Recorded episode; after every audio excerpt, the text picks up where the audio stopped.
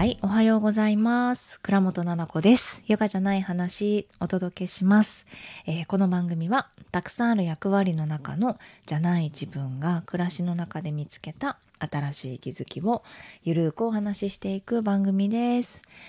はい、今日もよろしくお願いします。火曜日ですね。今週は皆さん、どうですか？どんなスタート切りましたでしょうか？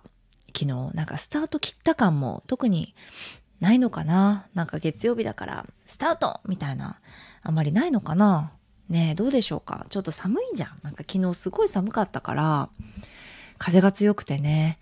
また私鼻声なんだけど、まあ花粉症だからね。私は。うん、なんかね、小学生の頃から花粉症なの。で、いろんなことをやったんですよ。あの、なんだろう。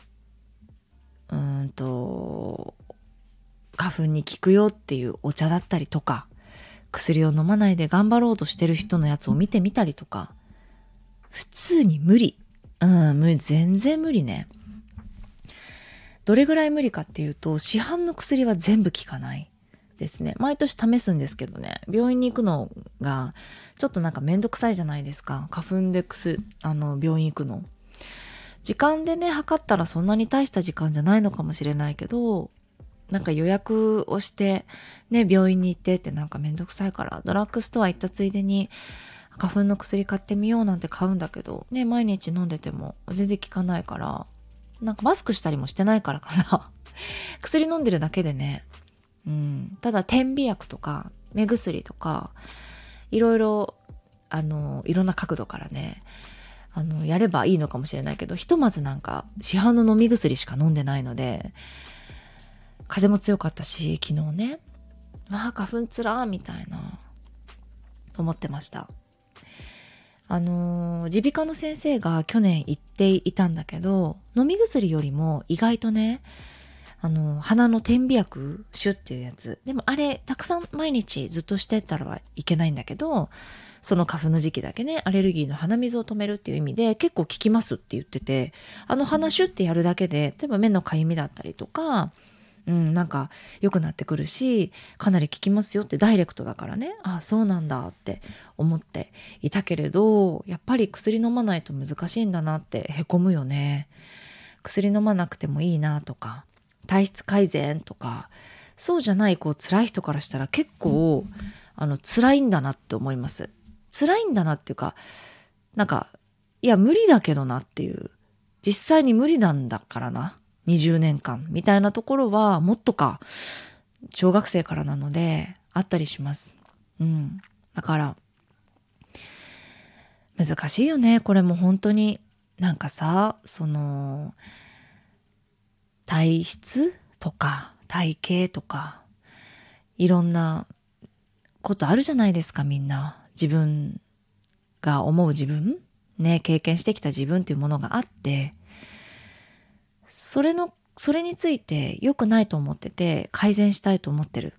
なんだけど、うーん、こうしたら改善されますよ、とか、こうしたら良くなりますよ、みたいな。すごい知りたいよね。良くなりたいからさ。うん、こうやったらうまくいくよとか、なんかこんな風に綺麗になれるよとか、痩せるよとか、それこそ体質変わるよとか、あるけど、なんか、それってどうなんだろうね。変わりたいなと思ってさ、取りに行くじゃんね。何年間も。でさ、変わんないじゃんね。ってなったら、なんか、あ、変わんないじゃんねって結局思うもんね。なんか冷めてくるっていうかさ、どんどん世の中に対して。ていうかなんか人とかに対しても、なんか、基本的にそういう、なんか、いやいや、その私変われないんでとか、何回も試したけどダメだったんでっていうような気持ちっていうのも分かるよね。わかるわかる。特にこういう体質アレルギーとかの体質ってさ、この間調べたけど、やっぱり乳が食べると頭痛くなっちゃうんだよとかさ、卵を食べるとなんかこんな風になっちゃうんだとか、小麦のね、体に合わない人って小麦パンとかさ、クッキーとか食べたいけど、お顔にブツブツとかもできちゃうから、なるべく控えてるんだっていう人とかもさ、すごい羨ま羨ましいよね。食べたいなと思うし、なんで自分ってこんな体質なんだろうって思っちゃうよね。でこれ体質だけじゃなくて心もさなんかどうして私ってこういうふうに思っちゃうんだろうって思っちゃうよね。何の話これ。でもわかる。こういう話をなんかたまにしたい。たまにじゃないかな。なんかしたい。今日雑談会なんだけど、いやなんかいろんなことを考えてさ、あのー、この間ね、日曜日、セルフラブキッズの認定講師のね、先生たちが、え、ー、と、お声かけさせていただいた方が、あのー、たまたまねそのマリエ先生が日本に来られて写真撮りましょうかっていうお話になっていたのでそこからっていう感じだったんだけれどもなんで本当にね一部の先生たちだったんだけれどもうんと認定講師の先生たちのなんだお写真がなかったので1枚も。ねでもほら100人集めるの難しいじゃないですか。で一人一人取りに行くのも難しいからちょっとあの本当に PR で協力してくださる、ね、方っていう感じで一部分になってしまってごめんねっていう気持ちはあるんだけれども協力してもらった形だからね。なのね。で認定講師の先生とかその他ね会いたい人に会うっていうのをしていてすごいねいい日だったの。なんか日曜日。なんか、本当にこの言葉の通りさ、あ、なんか素敵な夜だなっていうふうにすごく思ったの。多分、私の中で、なんか心のモヤモヤが、うーん、あったんだろうな、多分。それが言葉に出せないというか、今みたいな諦めみたいなところが結構あって、私のやりがちな癖がね、その人に対して、あー、なんだろうな、仲良くなろうとあんまりしないのね。で、これって別にその性格が悪いのかどうかっていうのはちょっとさておいてなんだけど、あの、なんでかっていうと、多分ね、諦めてんだと思うわ、人に対して。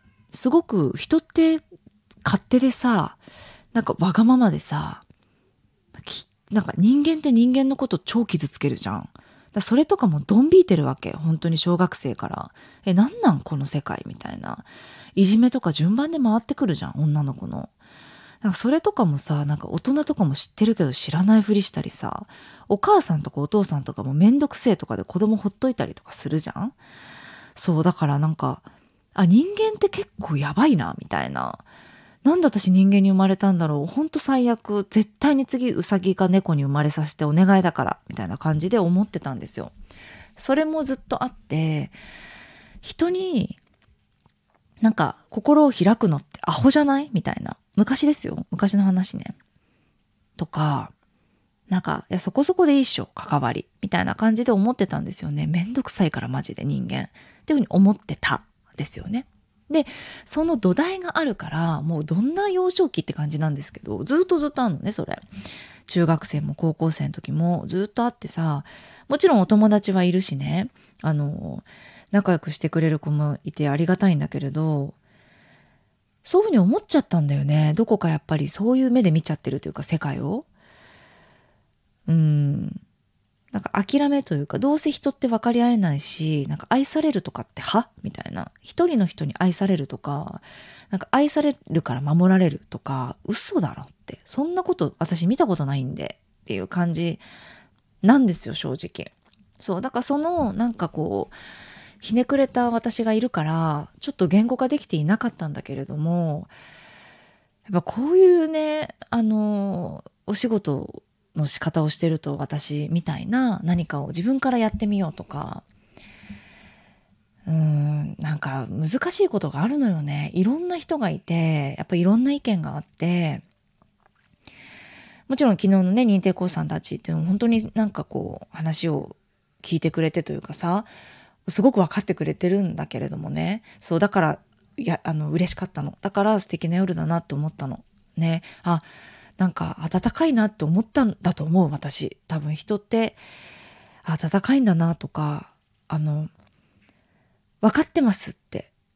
なんて言ってたかな？ちょっとはしょんないといけないんだけど伝わってますよって。言ってくれたの。ななこさんがそう思ってるのを伝わってますって、すごく伝わってますって。言ってくれたんだよね。あ、そうなんだって思ったし、その私らしさ、この、なんだろう、感覚で喋っちゃうところとか、それもこう受け入れてくれてるっていうか、あ、はいはいはい、だったりとか、理解してくれたりとか、だからといってなんかゲロとかあんまり思わないでいてくれる本当にそういう人たちなんだなっていうのが、なんかとっても伝わったんですよ。上辺じゃなくてね。なんかこういう人間だから上辺すぐバレるからさ。あとなんか、横島な気持ちだなとかもすぐバレてるわけ。なんか、別になんか、私のことを、本当にこう、好きじゃないんだろうなっていうのすぐ、すぐわかるから、うん、なんか、それちょっと深いのよ、意味が。だから、私、どんな私でも応援してくれる人ってね、少ないのよ。悲しいんだよ。でもみんなに対しても多分そうだと思うよ。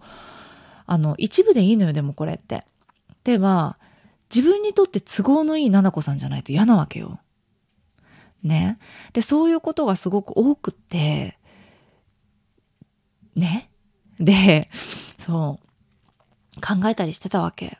そっかって、そうだよねって。はあ、答えないとだなって思ったりしててさ、多分望んでる私ってこうなんだろうなっていうのがわかるし、そういうふうにしないとなっていうのを思ってたりした時期もあったから、優しさだと思ったね、それが。でもやっぱりそうなると、すごい、こう、あ、私の人権ってあんのかなとか、なるじゃん。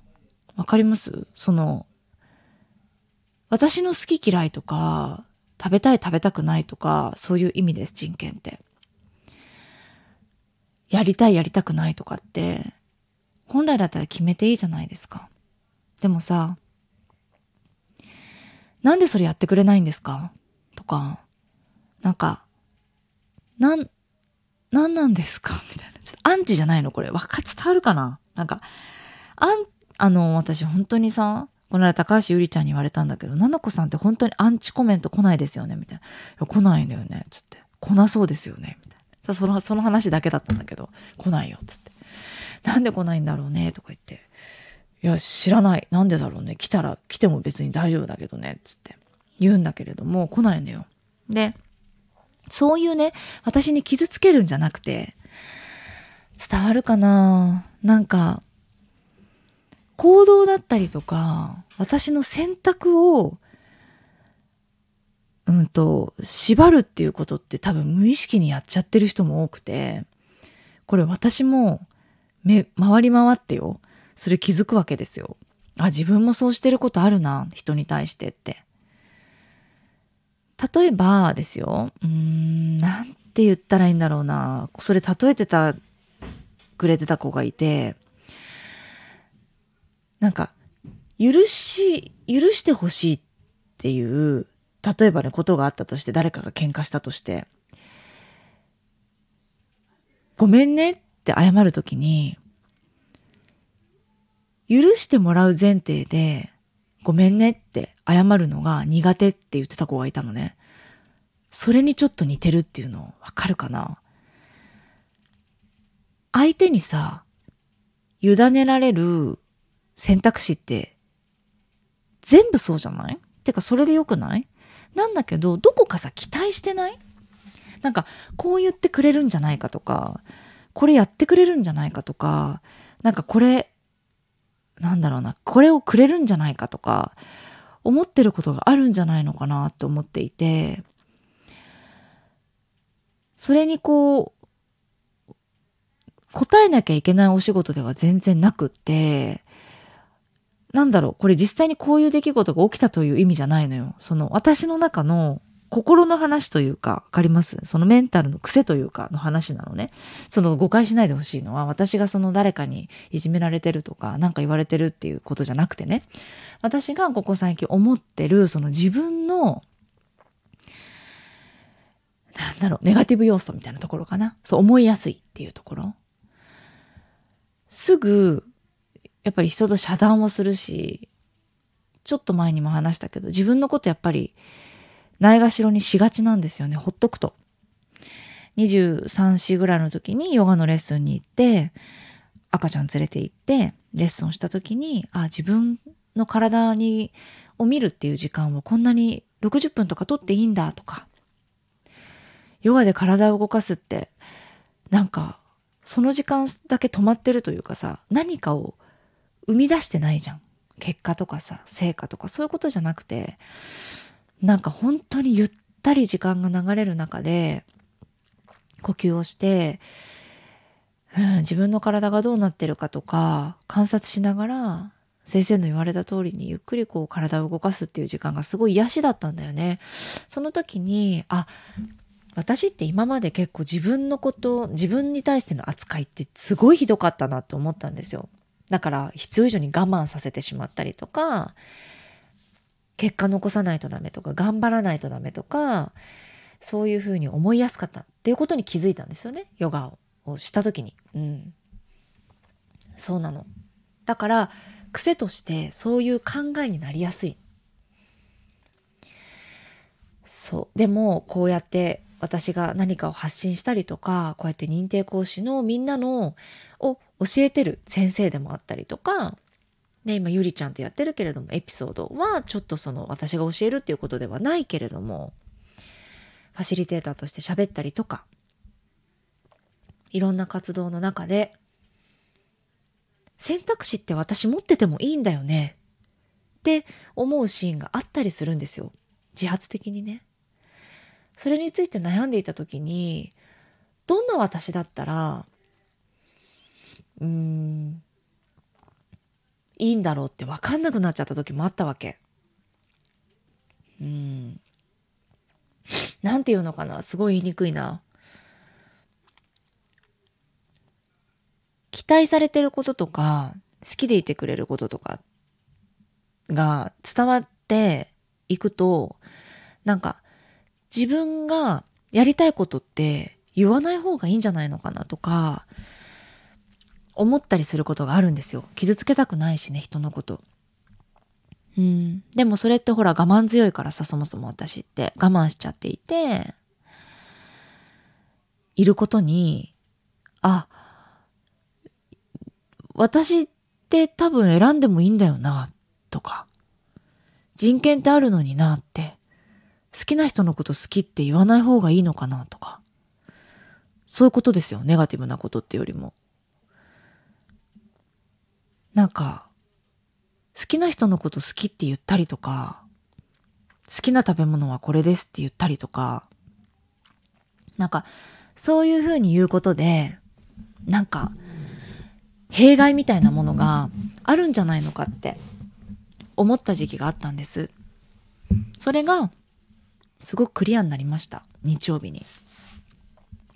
みんなと会って、普段会えない皆さんと会って、喋った時に、こんなことしようと思ってるんだとかこんなこと最近あってさってすごい頑張ろうって思ってるんだとかなんかこれについてどう思うってな結構悩んじゃってさとかって言うとすごく素敵なさ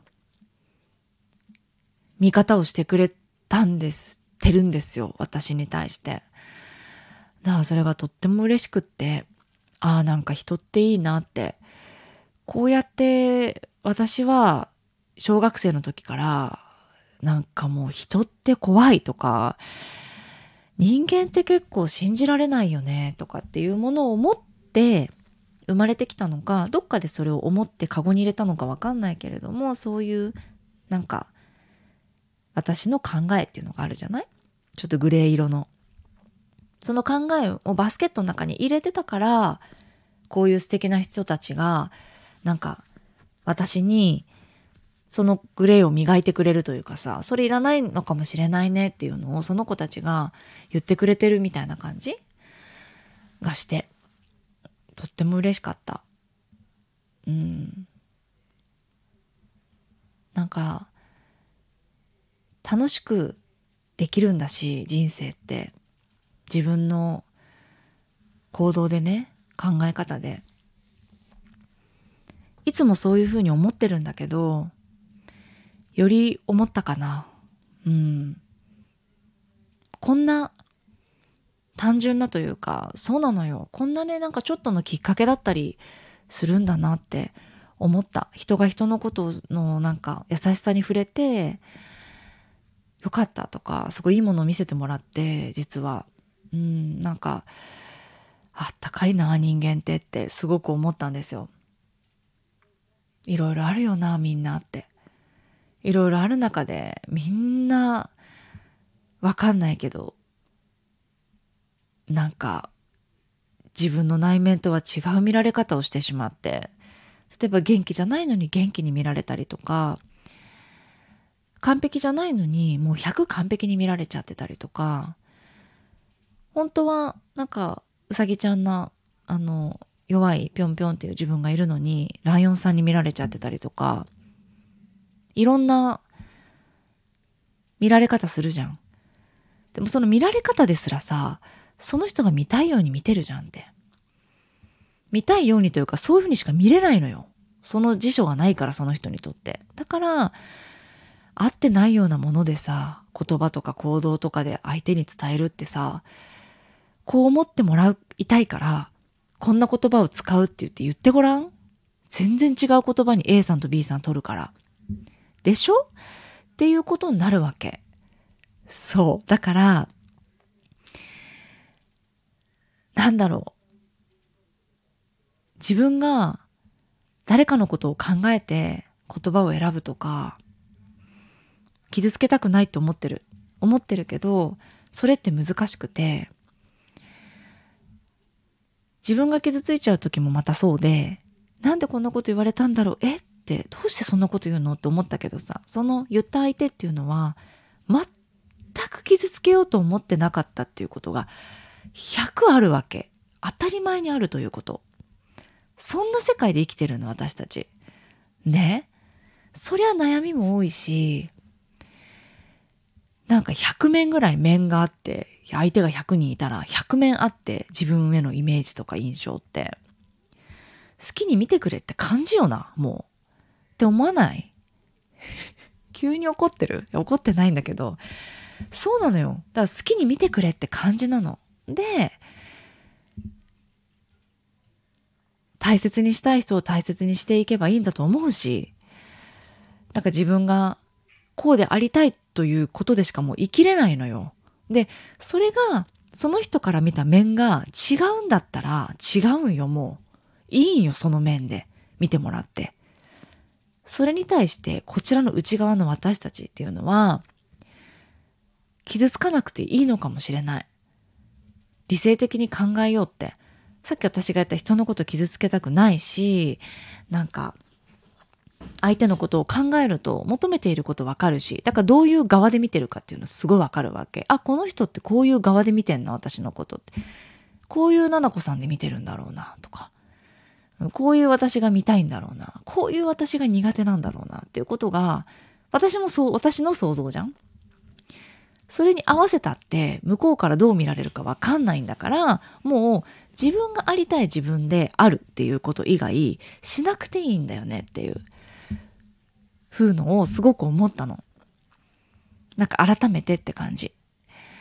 自分が心の内にあることをポロンって言ってみて、いや、そう、伝わってますよ。とか、あ、伝わってたんだ。とか、これでどう思いますか？って言ったら全然違うところから言葉返ってきたりとか、そうなんだ。あとはみんなのいろんな悩みとかどういうふうに考えてやってるっていうのも聞いたりして、いろんな過去があったりして、そうだよなって。よく、なんか知った顔で接するよなというか、全然知らないことばかりでさ、人って最後まで分かり合うの難しいから、そう。だから悲しいけれども、もしかしたら最初に私が言ったのって合ってるかもしれなくて、見たいようにしか見ないし、あの、見れないのよ、そう、そうしか。だったら、あなたはどう見ますか ?A ですね。じゃあ A ですね。はい。あなたは C で見たい。え、だったら C もできますけど、じゃあ C で、みたいな。あ、ちょっと最近 B 寄りだから嫌い。みたいな感じでしょ？あ、そうですか。ごめんなさい。じゃあもうちょっと C 寄りで頑張ります。っていうことをしてる人多くないかっていう。それをしてるとやっぱ疲れてしまうし、本当に百面さんになっちゃうじゃん？A さん B さん C さん D さんでもうどれが本当の自分かわからなくなっちゃったりする？そうでも私たちって怖いからできるだけその面を増やそうとしたりとかたくさんの人に、うんと、嫌われたくない求められたいし必要とされたいからさいろんな面を持とうと頑張るんだよ。やれこの資格とかやれこのコーチングやれこのカウンセリングって言って頑張ったりとか資格に関してはね。でこんな技術これもやってあれもやってできるようになってってやるんだけどどうしたいかっていうところでやっていけばいいのかなって思うわ思った。うん、でそう思えたのも一つ私がセルフラブキッズってあやってきてよかったなって思ったんです日曜日に。セルフラブキッズがあったから例えば自分の人生がこういうふうに変わったとかセルフラブキッズで私はこんなふうに変わったって今熱量を持ってたくさんの人たちに届けてくれてる先生が言ってくれてあよかったな私って。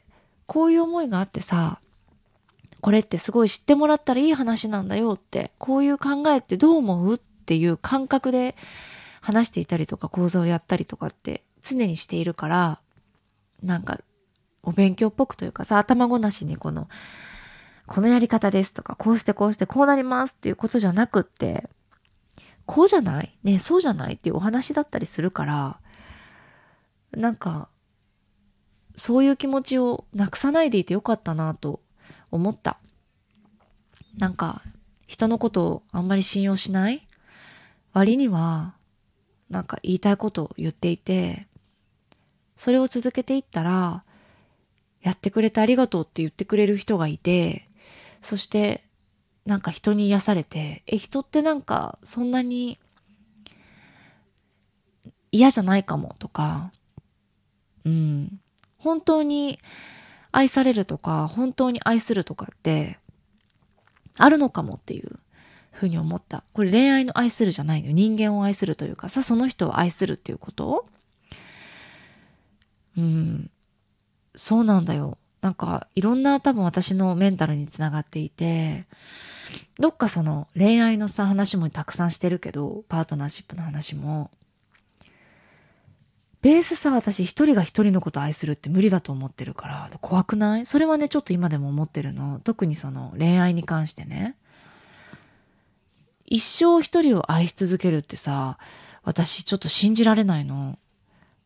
私の世界にないんだよ、多分。でも私もそれでさ、結構、おばさんになってきちゃってるから、37歳でしょ？なってきちゃってるから、ずっと楽しんで探し続けるしかないんだけど、ね愛って何だろうって。愛をさ、無条件にさ、子供から受けていて、感じているんだけれども、なんかいろんな形でこう、愛しているし、どの形が愛かわかんないけどね、パパに対して、ほんと愛おしいなとか、可愛らしいなっていうのが愛なのか、ちょっとわかんないのよ。だけど一生なくならない愛っていうのがあるっていうのは私ちょっとわかんなくて。だってほら人間に対して冷めてるじゃんなんか人間って尊いみたいな。なんか人間が思う愛って尊いって思ってれば信じられるんだけど、すごい綺麗事に見えてきちゃうの、それって。うん。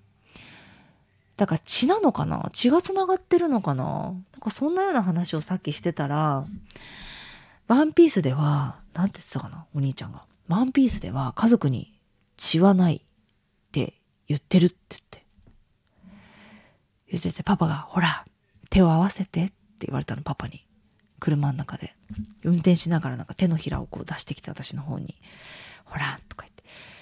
手のひらを合わせてって言われて。えとか言って無言で手のひら合わせた子供がすごいゲラゲラ笑ってたけど何やってんのみたいな他人だからって言って言ったんだろうねまた私がパパに血がつながってないからパパはうるせえとか言って言ってたからかなそんなこと言わないでママとか言ってうんだから子供に対してはね愛のつながりがあるんだけどそうじゃない人に対しては私はどういうふうに思ってるのかまだわかんないからうんなんだろう、これもいろんな気づきがこれからもあったらいいなと思うんだけど、それこそ新しい気づきあったらいいなって思ってる。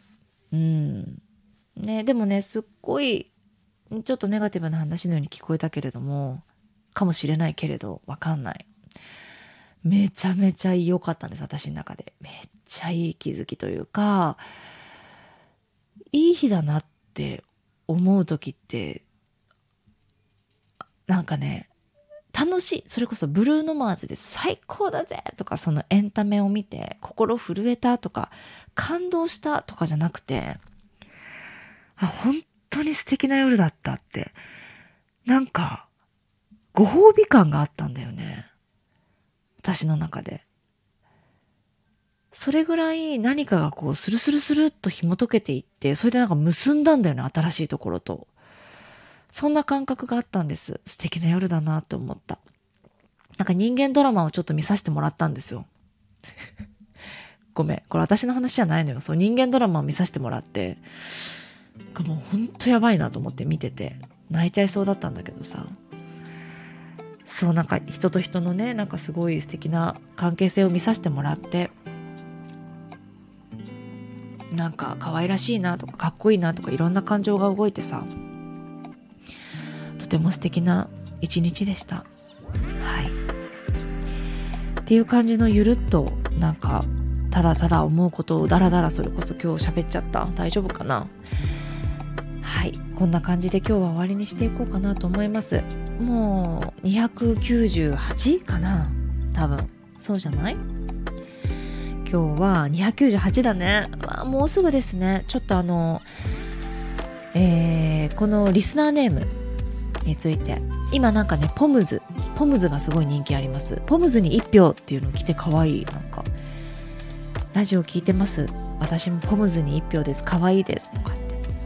くれてやっぱポンポンプリンちゃん私が好きだからかな。多分語呂じゃない？ポムズって言いやすいのかな？